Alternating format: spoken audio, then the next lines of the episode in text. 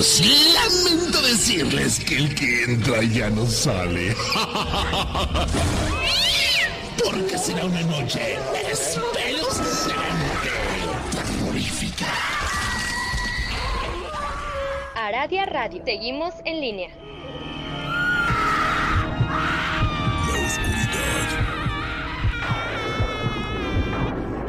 La oscuridad oculta algo. Es una especie de sonidos Aradia Radio. Seguimos en línea. que nadie puede entender.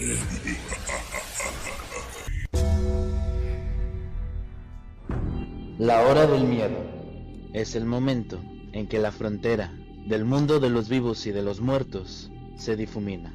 Los fantasmas aparecen del otro lado y vuelven para deambular en la tierra. Así que estás advertido, estaremos abriendo portales prohibidos. No importa la hora que marque tu reloj. Estás escuchando la hora del miedo.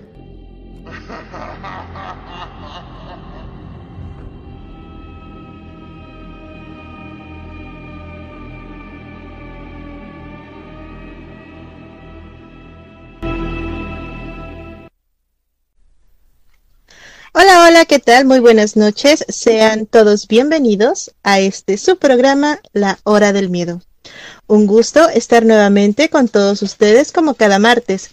En locución me presento, yo soy Luna Blackstone, transmitiendo completamente en vivo a través de Aradia Radio, su radio paranormal, y de la www.2aradiaradio.es.tl. Quiero pedirles que por favor nos apoyen compartiendo el programa para llegar a más personas.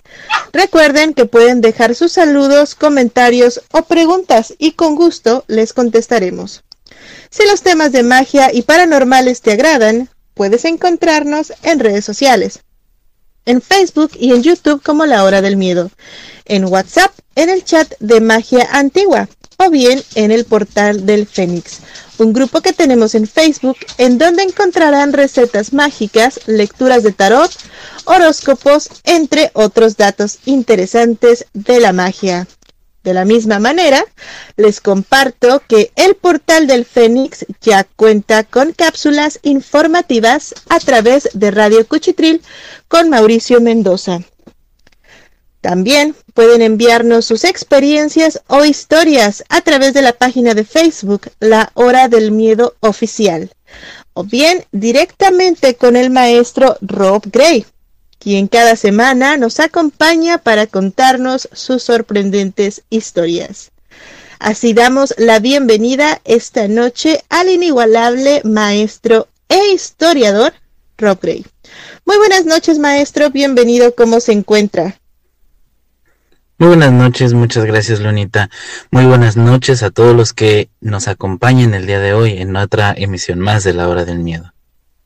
Así es, de la misma manera les recordamos que este programa está patrocinado por la Hermandad K y está bajo la producción de Mauricio Mendoza. Pues bien, esta noche tenemos un temazo que les va a encantar, pues hablaremos de la maldición templaria, qué es y cómo surge. Todo esto y más nos los contará el maestro Rob. Adelante, maestro, con la historia de esta noche titulada La maldición templaria. Muchas gracias, Lunita. Como decían los templarios, non nobis domine, non nobis et nomine tuoda gloriam, que significa, no a nosotros, Señor, no a nosotros, sino a tu nombre la gloria. Este era el tema de los templarios. Vamos atrás en el tiempo. La fecha es 18 de marzo de 1314. Hace más de 700 años que ocurren estos acontecimientos. Y ahora mismo estamos en la isla de los judíos, que es un pequeño islote de arena ubicado en medio del río Sena, en París, Francia. A un lado se encuentra la isla de Cite, en donde se ubicaba la Catedral de Notre Dame, y algunos edificios pertenecientes a la familia real, En esta pequeña especie de islote se encuentran varios guardias que custodian a un hombre muy mayor. Este hombre es un anciano. Se le ve cansado, agobiado y en una vestimenta primitiva, una especie de camisón de tela gruesa, áspera, muy sucia. Todo tiene un aspecto desagradable por lo demás. El cabello está sucio, está muy largo, tiene las barbas demasiado crecidas, tiene los pies cubiertos de una tierra bastante sucia. Por decirlo así, su apariencia es bastante terrible. Está dentro de una especie de jaula improvisada. Unos pocos, los que han sido colocados en este interior, con este hombre. Y un poco más allá está otro sujeto, igualmente maltratado, en muy malas condiciones. Ambos esperan sentados. Hace mucho frío. Es muy temprano por la mañana. Los guardias están tratando de calentarse con una pequeña fogata que han realizado mientras esperan ahí. Poco después comienzan a llegar personas. Algunos se van acomodando en la orilla del río. Otros buscan puntos más elevados en las casas de las construcciones vecinas. Algunos, los más atrevidos, han llegado en pequeñas lanchas que se van colocando a la orilla para poder observar adecuadamente. Y es que viene un espectáculo. Un espectáculo que para la turba de la gente ha llegado con mucho ruido al pie de esta escena muy grotesca. Porque mientras que este anciano y el otro hombre estén ahí encerrados, la gente comienza a celebrar. Hay un grito y después mucho bullicio. Un poco rato después, aparece un sujeto vestido elegantemente. Es un proboste. Viene a dar el mensaje que es el acta. Hace que hagan traer ante su presencia al hombre mayor y comienza a leerle todo, un enorme texto, en donde se supone que él se declaraba culpable de herejía, se declaraba culpable de simonía, es decir, de haber vendido privilegios eclesiásticos. Se le declaraba culpable de sodomía. Se le declaraba culpable de haber mantenido relaciones carnales con otros hombres de manera sostenida, y también se le acusaba de haber tenido prácticas paganas. Vaya, es una larguísima lista de cargos. Cuando el sujeto, aquel proboste, termina de leer toda esta lista, lee la última frase, que es por ello que se le condena a morir en la hoguera. Durante todo el tiempo, este sujeto, al estado leyendo la carta, Aquel anciano de apariencia visiblemente afectada ha estado de pie. El proboste se da cuenta que este anciano no esboza ni la más mínima expresión, ningún tipo de miedo. Está a punto de ser enviado a la hoguera, que está ahí muy cerca. Ya ha estado viendo cómo han comenzado a apilar aquellos troncos alrededor de un poste donde se ha atado y quemado. Sin embargo, no se le ve preocupado. Por ello es que la única respuesta que dice es, yo no soy culpable. Aquel hombre continúa diciendo, usted ha sido declarado culpable, usted lo declaró. Y después se retractó, a lo que aquel anciano responde, fui torturado, pero no soy culpable. El proboste da dos o tres instrucciones más y sigue diciéndole cosas cuando aquel anciano se retira la camisola, esta especie de camisón tosco que lleva, dejando al descubierto el pecho, exhibiendo una espantosa herida, que es una herida desde un lado izquierdo, a la altura del corazón, en el pecho, en aquel esquelético pecho. Este hombre tiene una herida tremenda que él mismo se ha provocado con algún instrumento muy básico, tal vez una punta de madera, una roca, un poco afilada, algo que se encontró. Con esto se ha hecho una herida espantosa, que ahora mismo está inflamada, enrojecida y purulenta, pero que permite ver con toda claridad que era una cruz, justo arriba del corazón. Y es que aquel anciano decrépito, sucio, ruidoso, era un templario, pero no cualquier templario. Este era el último gran maestre de los templarios. Su nombre, Jacques de Molay, el último gran maestro de la orden, y acaba de demostrarle al proboste, enviado por Felipe IV, el Hermoso, este le acaba de demostrar que podrán quitarle sus ropas, podrán quitarle sus armaduras, incluso su dignidad, pero nunca jamás le podrán quitar que es un templario. Acto seguido, comienza a caminar con toda actitud serena hacia el poste donde será quemado. Detrás de él, un hombre que ha venido también. Este es un templario, y tampoco luce como un tipo de miedo, ningún tipo de preocupación.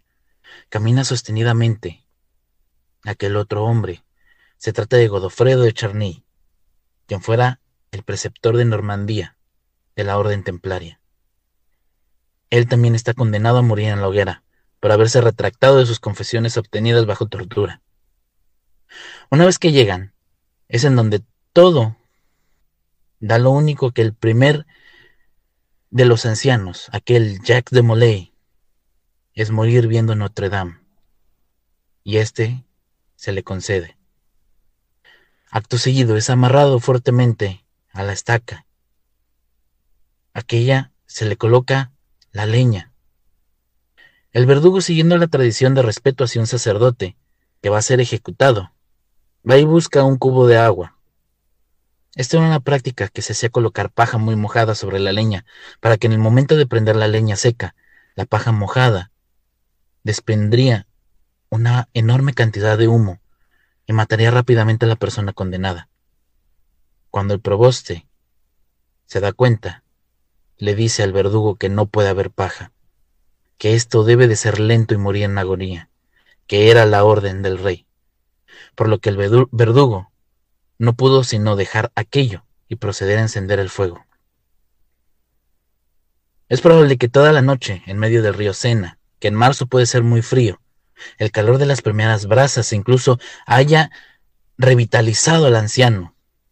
En ese momento él ya contaba con unos 70 años y comenzaba a recuperar un poco de la fuerza. Y conforme las llamas iban creciendo, la turba estaba festejando alegremente, estaba comiendo, estaba gritando, estaba escuchando música en medio de todo aquel escándalo. De pronto se rompe el aire de la mañana, cuando aquel anciano, que parecía roto, que parecía frágil, de pronto levantó la voz fuertemente en un alto grito. Este no era un grito de dolor, era un grito de advertencia una advertencia terrible y clara. Aquel hombre le gritó, Clemente, y tú Felipe, yo los condeno a los doce ante el tribunal de Dios. Aquí Clemente antes de cuarenta días, durante un año, y a ti, Felipe, los mandigo a ti y a todo tu linaje, que no reinará más en Francia.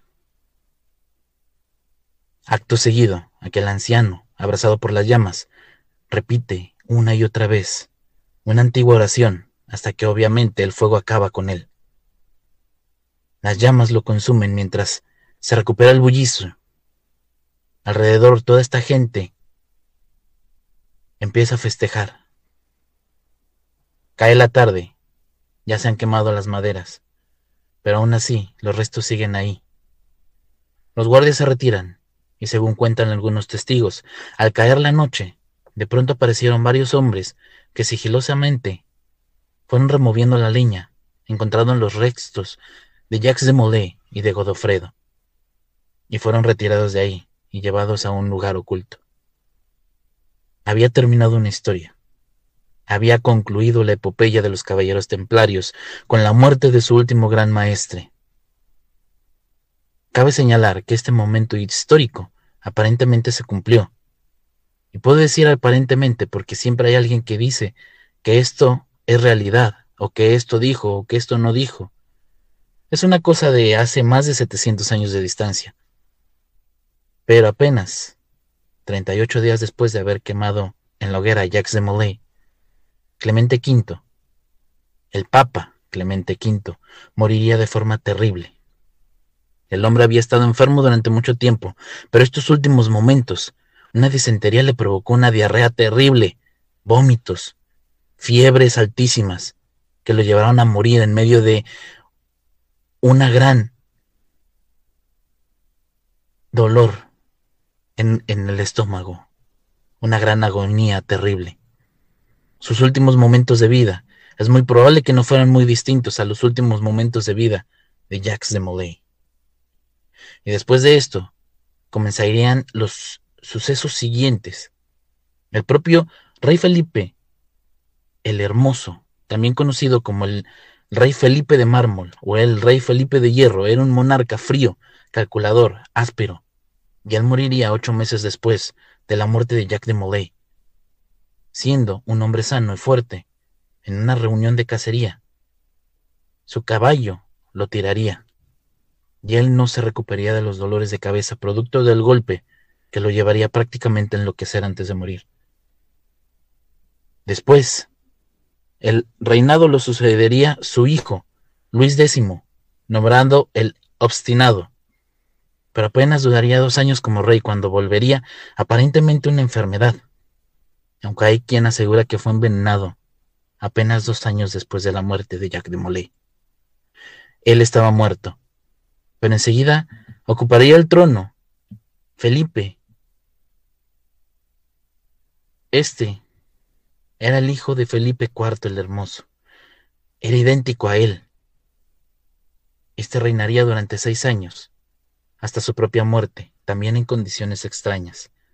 Antes de morir Felipe V en el lago, le sucedería lo siguiente. Su hermano, conocido como Carlos IV de Francia, también nombrado el Hermoso, también gobernaría durante seis años y moriría. Claro, habría unos problemas más, y es que poco tiempo atrás las tres nueras de Felipe IV el Hermoso, las tres esposas de sus tres hijos, habían sido condenadas a muerte por haberle sido infieles a cada uno de sus hijos. Pero obviamente, ya después de sus segundas nupcias, y cabe señalar que Luis X tendría una segunda esposa, y ésta, en el momento de la muerte de Luis X, esperaría que naciera su hijo para saber si era varón, y aquel iba a ser nombrado como el heredero. Este fue conocido como Juan el Póstumo, ya que reinaría cinco días antes de morir. Con apenas horas de nacido fue nombrado rey de Francia, pero apenas viviría cinco días y moriría por causas naturales. En cuanto a los demás, bueno, habría detalles por como, por ejemplo, el hijo de Carlos IV el Hermoso, tras la ejecución de su primera esposa, producto de otra infidelidad, se casaría con María de Luxemburgo. María de Luxemburgo a su vez era monarca, y no habría problema, pero ésta moriría en un accidente en una carretera. Su carroza, una carroza real, dramáticamente tomó un mal camino. Tuvo un accidente, muriendo María de Luxemburgo y el niño que llevaba en sus brazos. Él era el heredero al trono de Carlos IV. Un accidente terrible. Pero esto no era todo. Felipe V, el largo, también tendría un hijo varón que moriría después de un año. Así que ninguno de los varones de Felipe IV llegaría a la corona, tal y como lo había dicho Jacques de Molay Luna. Pues aquí tenemos la primera parte de esta sorprendente historia, la maldición templaria. Cabe recalcar que bueno, las maldiciones es un tema bastante grande y hay mucho tipo de maldiciones. De hecho, este, esta maldición toma fuerza con la agonía que sentía esta persona mientras lo quemaban, ¿cierto, maestro? Exactamente, toma agonía. La agonía toma fuerza en esta maldición, pero también recordemos que Jacques de Molay Después de que los maldijo, empezó a decir oraciones que ninguno de los presentes entendió o que no alcanzó a escuchar bien lo que estaba diciendo. Así que se puede decir que el mismo Jacques de Molay creó la maldición para el Papa Clemente V y el rey Felipe IV. Así es. De hecho, este tipo de maldición o este tipo de oraciones que él estaba diciendo, pues tienen que ver mucho con la acusación de paganismo que a él se le hacían, ¿cierto? Sí, pero este tiene mucha historia detrás, ya que aquí las acusaciones fueron tomadas a la fuerza bajo tortura, y es lo que Jacques de Molay y Godofredo de Cherney decían, por eso es que se retractaban de todo lo que habían tomado. Era lógico, si te empezaban a cortar, si te pegaban cualquier cosa, cualquier tipo de dolor que pueda soportar una persona de esta, sabemos que los caballeros templarios eran demasiado duros. Aún así, bajo tortura, cualquiera puede ceder, y ese es el momento que aprovechó el rey Felipe para deshacerse de los caballeros templarios, por lo menos en Francia, Luna. Muy interesante la respuesta que nos da el maestro Rob. Aquí surge mi duda. Suponiendo que él no hubiera cedido y que ya en un estado crítico eh, por tanta tortura le hubieran hecho este tipo de cargos sin él pues ser culpable este tipo de cargos, este tipo de tortura, este tipo de muerte, causarían justamente la venganza y esta maldición, maestro? Sabemos que desde hace más de 200 años atrás incluso, los caballeros templarios eran una orden de monjes bajo la tutela del cristianismo en todo el mundo. Estos monjes son entrenados no solamente en combate, sino en las mismas traducciones mágicas. Se puede decir que Jacques de Molay, al ser un maestre, sabía cómo hacer una maldición luna. ¿Y qué diferencia habría entre los miembros normales y este tipo de maestros? Los miembros normales eran entrenados precisamente por este tipo de maestros en diferentes artes. Recordemos que ellos, los caballeros templarios, lucharon por mucho tiempo en las famosas guerras cruzadas, pero en el momento de paz ya no necesitaban guerreros, necesitaban otro tipo de caballeros templarios para mantener la paz. Así que sus enseñanzas se dice que se quedaron ocultas, y el último que sabía sobre ellas era Jacques de Luna. Entonces esto quiere decir que la tradición muere junto con él o ahorita en la actualidad sigue habiendo caballeros templarios. No hay una respuesta exacta, lo que sí se puede saber es que podrían todavía haber templarios, ya que, como dije antes, el rey Felipe IV solamente se deshizo de los que tenía en Francia, pero podemos saber que los caballeros templarios estaban esparcidos en toda Europa, en parte de África y en Medio Oriente, lo que se le llama Tierra Santa. Así que no creo que él se haya podido deshacer de todos los caballeros templarios, solamente los que tenía su alcance, que era en su país, en Francia Luna. Pues bueno, ahí tenemos la reseña del maestro Rob. Vamos a ir un pequeño corte y retornamos para continuar con las sorprendentes historias. Hoy estamos hablando sobre la maldición templaria. Así que no se mueva de su asiento y en unos, en unos minutos más regresamos a este su programa, La Hora del Miedo.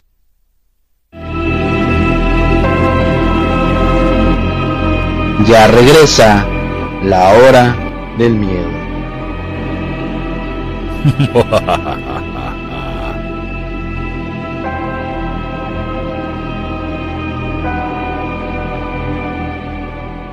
El tiempo no es igual para todas y todos. En esta casa vive mi familia. Aquí crecen y se desarrollan mientras yo trabajo. En México, las mujeres dedican en promedio 40 horas semanales al trabajo de cuidados no pagado. Los hombres solo 15. Aquí soy enfermera, maestra, trabajadora del hogar, chef. Reconozcamos, reduzcamos y redistribuyamos de manera igualitaria este trabajo. Si todos y todas cuidamos, así sí, las mujeres estamos al centro de la transformación. Gobierno de México. México es el país del vino. En cada copa reluce el trabajo de miles de personas desde el viñedo hasta tu mesa. Al servirlo fortaleces las economías locales, fomentas la convivencia y abres la puerta a que más personas recorran nuestras rutas enoturísticas. Somos un país de grandes vinos y sabemos disfrutarlos. Apóyalos, conócelos y compártelos porque están hechos en México. Secretaría de Economía. Gobierno de México.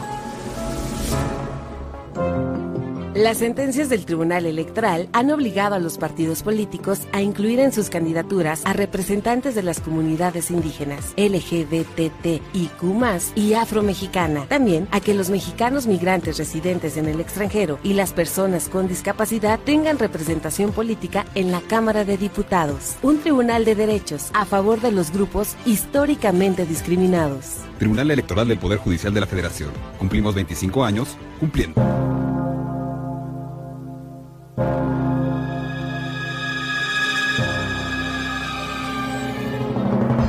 Noches de Brujas, Noches de Aradia Radio.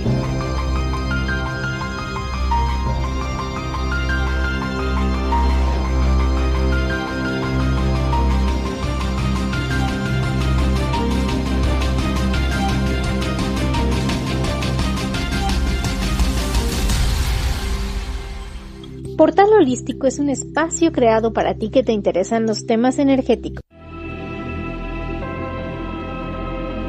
En un momento regresa la hora del miedo.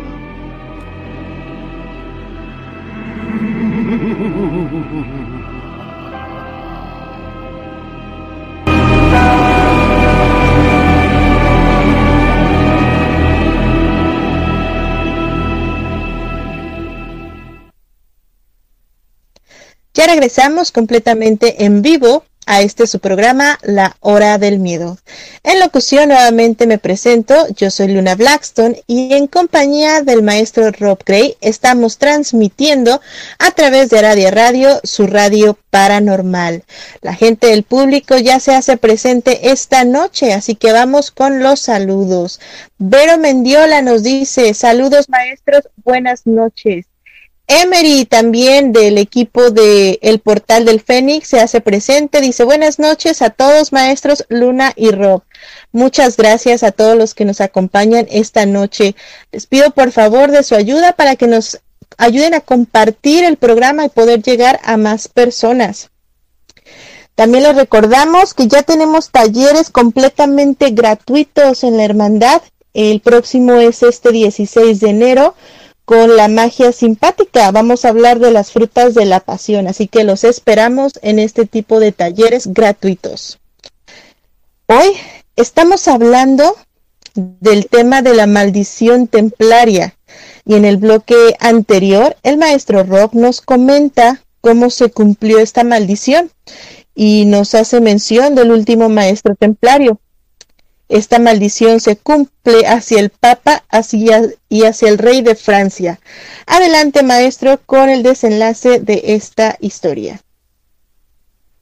Muchas gracias, Luna. Aquello que había dicho Jacques de Molay se cumpliría al pie de la letra. Todos los descendientes varones murieron apenas tocaban la corona. La dinastía se había perdido. Clemente V, el Papa, moriría en medio de horrores y apenas aquellas personas habían logrado su cometido, pero no contaban con que Jack de Molay y su maldición se cumpliría al pie de la letra.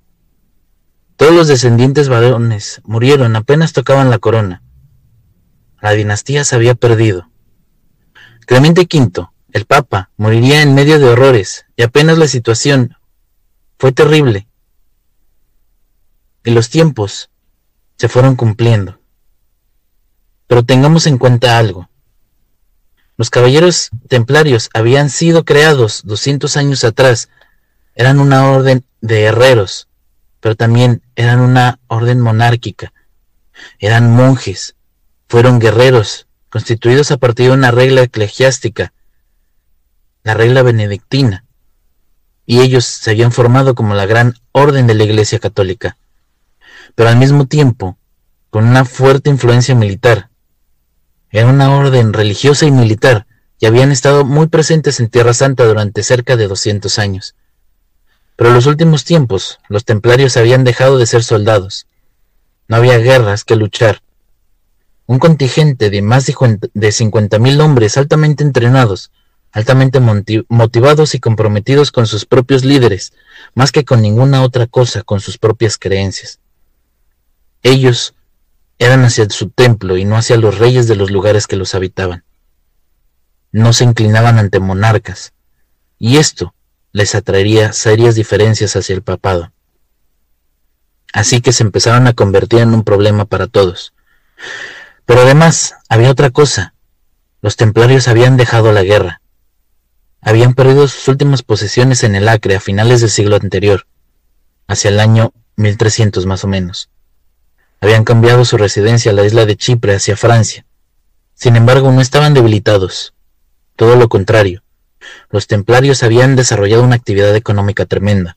Se habían convertido en los primeros banqueros de Europa. Habían desarrollado mecanismos de intercambio comercial importantísimo. Ellos eran dueños de puertos en el Mediterráneo. Tenían una impresionante flota naviera. Eran grandes navegantes, pero además, al mismo tiempo, eran una orden religiosa.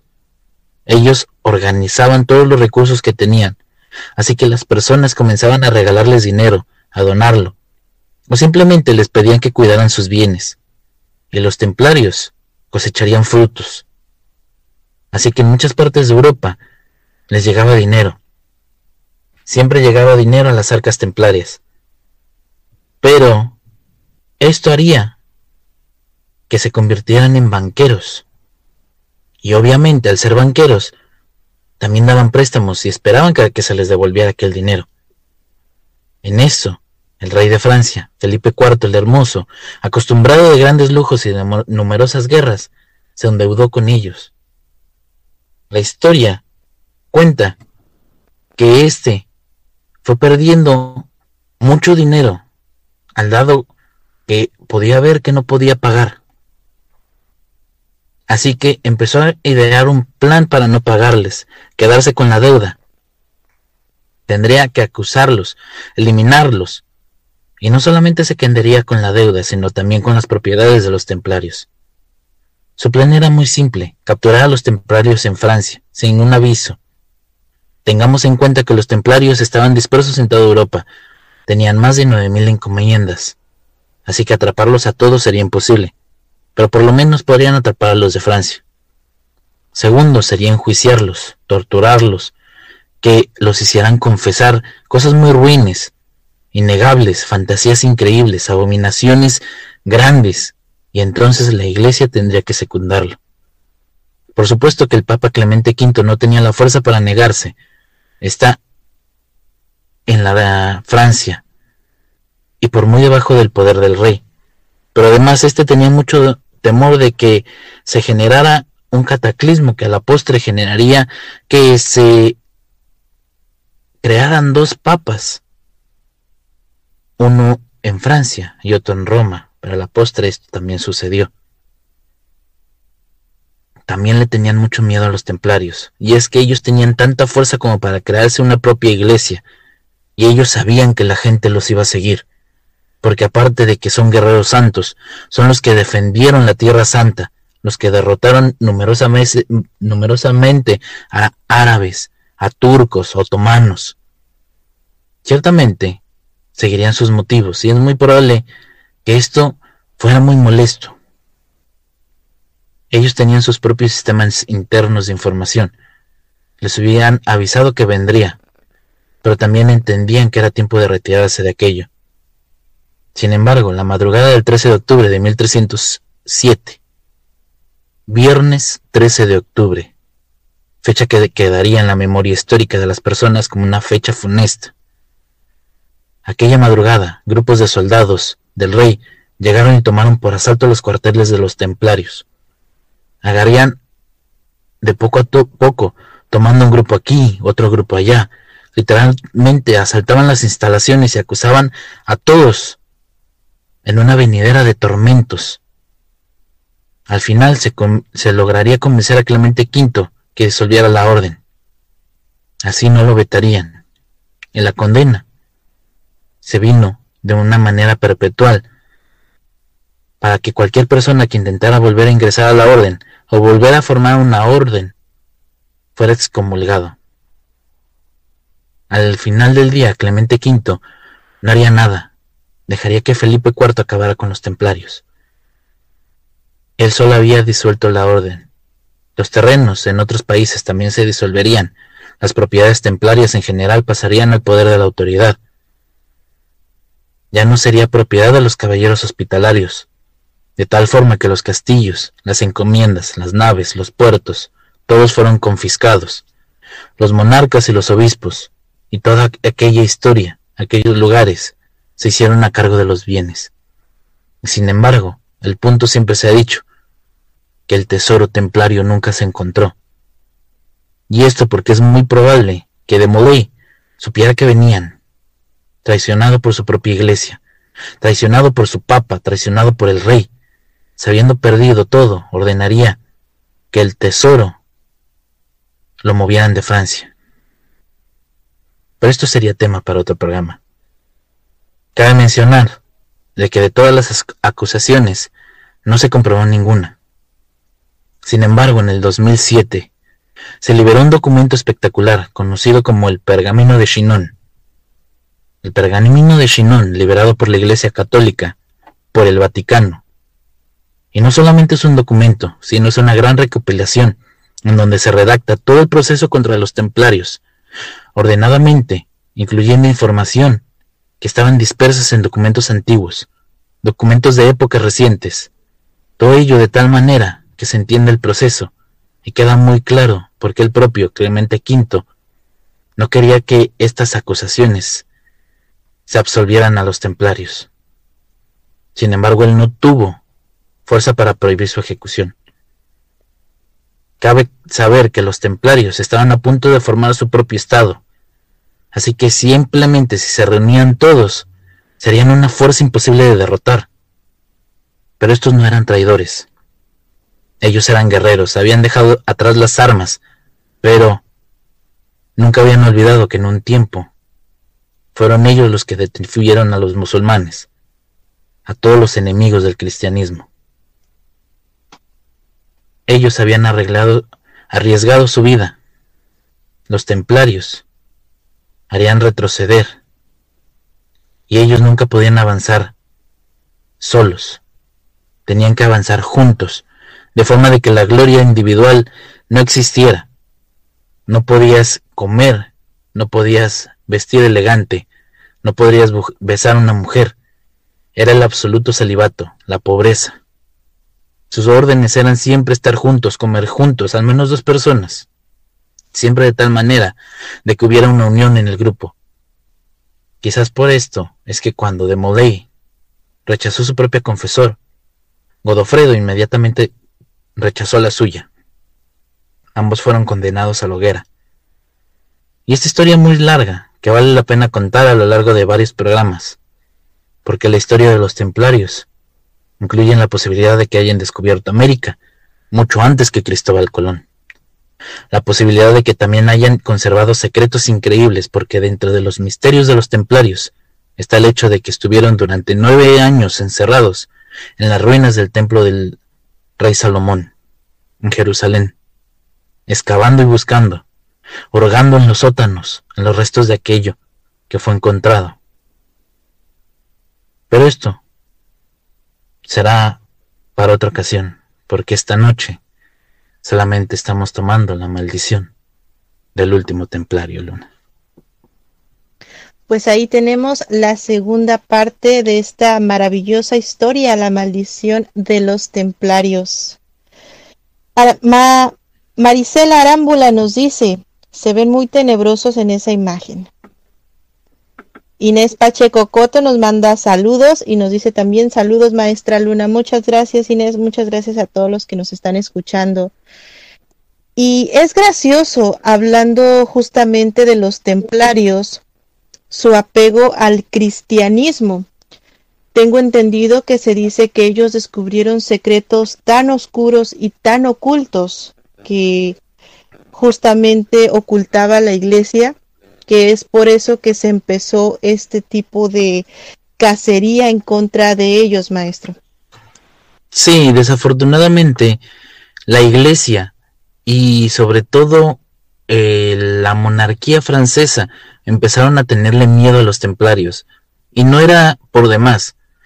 Los templarios eran una orden guerrera, eran una orden de monjes que vivían no solamente de una manera muy limpia, sino que también eran seguidos por toda la gente que sabían todas las hazañas que habían logrado, que habían logrado deshacerse de los turcos, de los musulmanes, de los otomanos, aquellos que habían tomado todo Medio Oriente, aquellos que habían tomado Egipto, habían tomado incluso España, y los templarios lograron retroceder a todos ellos a tal manera que se deshicieron de la mayoría y lograron recuperar Tierra Santa. Sin embargo, lo que no le gustó a la iglesia, al papado sobre todo, al Papa Clemente, fue que ellos estuvieron mucho tiempo en las ruinas de aquel templo del rey Salomón, encontrando los secretos que probablemente él haya enterrado. Y les empezó a causar miedo porque ellos no solamente eran monjes, al ser monjes de Dios, sabían otro tipo de magia, Luna. Así es, y justamente hablando de este tema de la magia, es un poco curioso el hecho de la maldición que, que esta persona envía justamente hacia el Papa, hacia el Rey, puesto que se le acusa de paganismo y este tipo de caballeros se dedicaban, o tengo entendido que en un cierto periodo se dedicaron incluso a la cacería de brujas, maestro. Ellos seguían las maneras de la iglesia. Ellos fueron parte de aquella Inquisición, pero más que nada fue unos pocos por aquellas mandas que tenían, y precisamente porque ellos seguían siendo parte de, del Vaticano, de la Iglesia. No estaban muy de acuerdo con lo que tenían que hacer, pero ellos también fueron los primeros cazadores que tienen registrados, Lona. Así es, justamente este es tema para otro capítulo más de la hora del miedo, el cómo este tipo de personajes cazaban directamente a las brujas o bien acusaban a personas completamente inocentes de la brujería llevándolas directamente pues a la hoguera maestro. Sí, desafortunadamente la gente creía todo lo que la monarquía les dijera y todo porque también tenía que ser secundado por las iglesias si uno no se ponía de acuerdo con el otro, era muy difícil que la gente lo siguiera. Por eso es que se empezó a hacer todo esto más grande, incluso gracias a los templarios.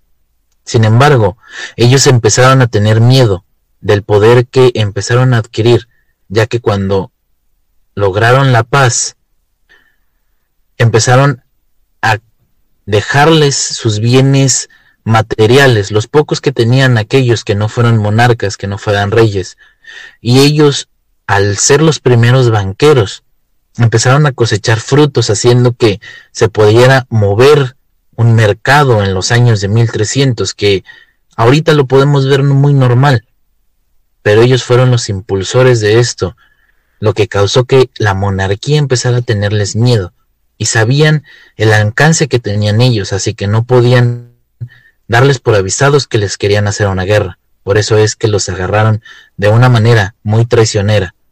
Y ellos estaban ya seguros de que iba a pasar, pero tampoco querían hacer algo más grande, Luna.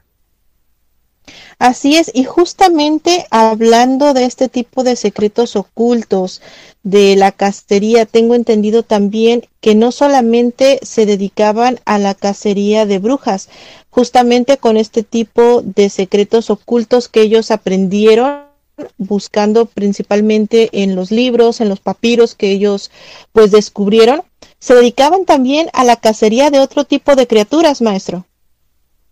Sí, esto tenía que ver más que nada con las órdenes del Vaticano.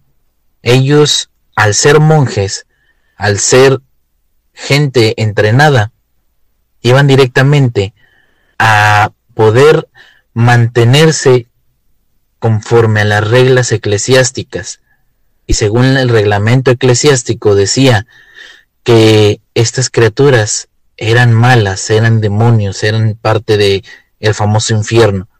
Así que ellos tenían que estar entrenados para poder combatir este tipo de cosas. Y por eso es que se dice que incluso mitologías como el unicornio fueron desechas por los templarios, aunque solamente es un decir, no hay algo que diga que es verdad o no, Luna. Pues como sea, obviamente ellos tenían conocimiento justo del paganismo y de todo este tipo de prácticas, ya que tenemos o tomemos en cuenta justamente esta maldición que se les hizo, que no solamente fue cualquier tipo de maldición, sino una maldición generacional, maestro. En lo que de Molay, en sus últimas fuerzas que tenía durante la hoguera, eh, él maldijo a toda la familia. Él le dijo a Felipe IV el Hermoso que toda su familia iba a ceder el trono, porque no eran los únicos que estaban esperando el trono. Y sí, todos los, los varones perecieron. Los únicos que se quedaron fueron las mujercitas y desafortunadamente en Francia había una ley que decía que no podía haber una reina, a fuerzas tendría que haber un rey. Y esto hizo que perdieran este reinado, Luna. Así es, pues maldición y venganza. Paquete completo con, con esta persona. Y no solamente pasa con ellos, ¿no? Muchas veces debemos de tener muchísimo cuidado en el tipo de palabras, el tipo de frase que decimos, ya que esta energía se impregna, esta energía de odio, de dolor, de, de enojo, de coraje, muchas veces que a quien no le ha pasado que decimos, ay, ojalá que te caigas, ojalá que esto y es, pues lamentablemente estamos mandándoles una maldición a estas personas, maestro. Sí, de, desafortunadamente a veces nosotros sin saberlo también podemos mandarles una maldición a, a las personas en medio de nuestro enojo. Podemos decir, ojalá que te pase algo, y desafortunadamente no sabemos el alcance de aquellas palabras. Tal y como lo hizo Jacques de Molay, él sabía el alcance y lo que quería. Quería que el rey de Francia pagara lo que no quiso pagar, que era una deuda es tan fácil como si nosotros pedimos un préstamo a un banco, sabemos que, tenerlos que, que tenemos que pagar, pero él utilizó su poder para no solo no pagarles a los templarios, ya que eran sus banqueros, sino incluso se quería quedar con sus tierras. Esto causó que Jacques de Molay lo maldijera de una manera tan fuerte que no solamente maldijo al rey, sino a toda su familia Luna. Así es, justamente es muy bueno seguir este tipo de consejos porque no sabemos hasta qué grado tiene el alcance de la fuerza, de la energía de nuestras palabras. Obviamente él estaba realizando pues un decreto, sabía lo que estaba haciendo, las palabras y el alcance justamente de esta fuerza que él iba a tener, que sería la maldición contra toda la familia. Pero supongamos que nosotros tenemos este tipo de alcance, este tipo de poder. Hay que tener mucho cuidado justamente el cómo decimos las cosas.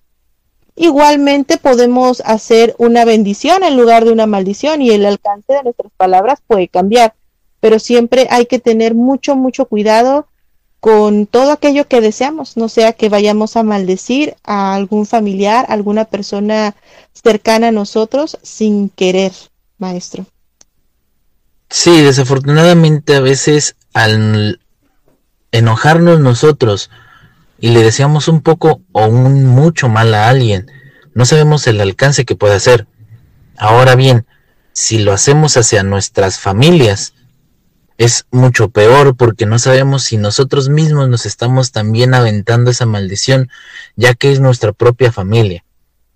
Jacques de Molay, él sabía todo lo que tenía que hacer.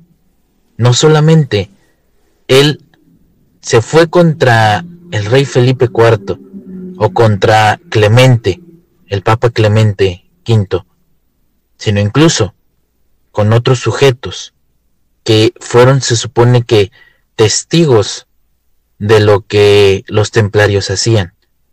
Por ejemplo, un sujeto de apellido Noguet, otro de apellido de Poissons y de Marinet, fueron parte importante del proceso de los templarios. Nugret moriría pocos días después de la muerte del buen amigo Jacques de Molay. Él fue asesinado en la calle y nunca se supo quién. En cuanto a de Placens, también moriría un año después. Y a de Marinier, él sería colgado por diversas causas, apenas un año después de que todos habían sido parte de haber enviado la hoguera a Jacques de Molay. Pues aquí tenemos la historia del maestro, los comentarios y sobre todo los consejos para que los tomemos en cuenta. Estamos a punto ya de finalizar este programa, pero los esperamos eh, en el chat de Escuela de Magia Antigua, los esperamos en el portal del Fénix. Maestro, un último comentario antes de que nos retiremos. No se sabe si Jacques de Molay fue el último gran maestro templario y con él moriría la orden. Probablemente solamente se escondieron y puede que hayan muchos más todavía. Inclusive puede ser que los dueños de los bancos sean ellos mismos. No sabremos. Solamente tengamos cuidado con lo que nosotros decimos cuando nos enojamos, porque esta fue una maldición del último templario pero nosotros también podemos hacer las nuestras, Luna. Así es, justamente a seguir este consejo. Cuidado con lo que deseamos, cuidado con lo que decimos. No sea que pues lancemos una maldición a un ser querido o incluso terminemos nosotros mismos malditos. Pues bien, los esperamos el siguiente martes en punto de las 10 de la noche, hora México, en otro episodio más de la Hora del Miedo. Recuerden seguirnos en nuestras redes sociales, en el portal del Fénix y sobre todo los esperamos en los talleres de la Hermandad Cales. Recordamos que muchos de estos son gratuitos. Y pues bien, con esto nos despedimos. En locución estuvo con ustedes la maestra Luna Blackstone junto al maestro e historiador Rob Gray. Les deseamos muy buenas noches y pesadillas. Hasta la próxima. Este fue tu programa la hora del miedo. Los esperamos en la siguiente emisión.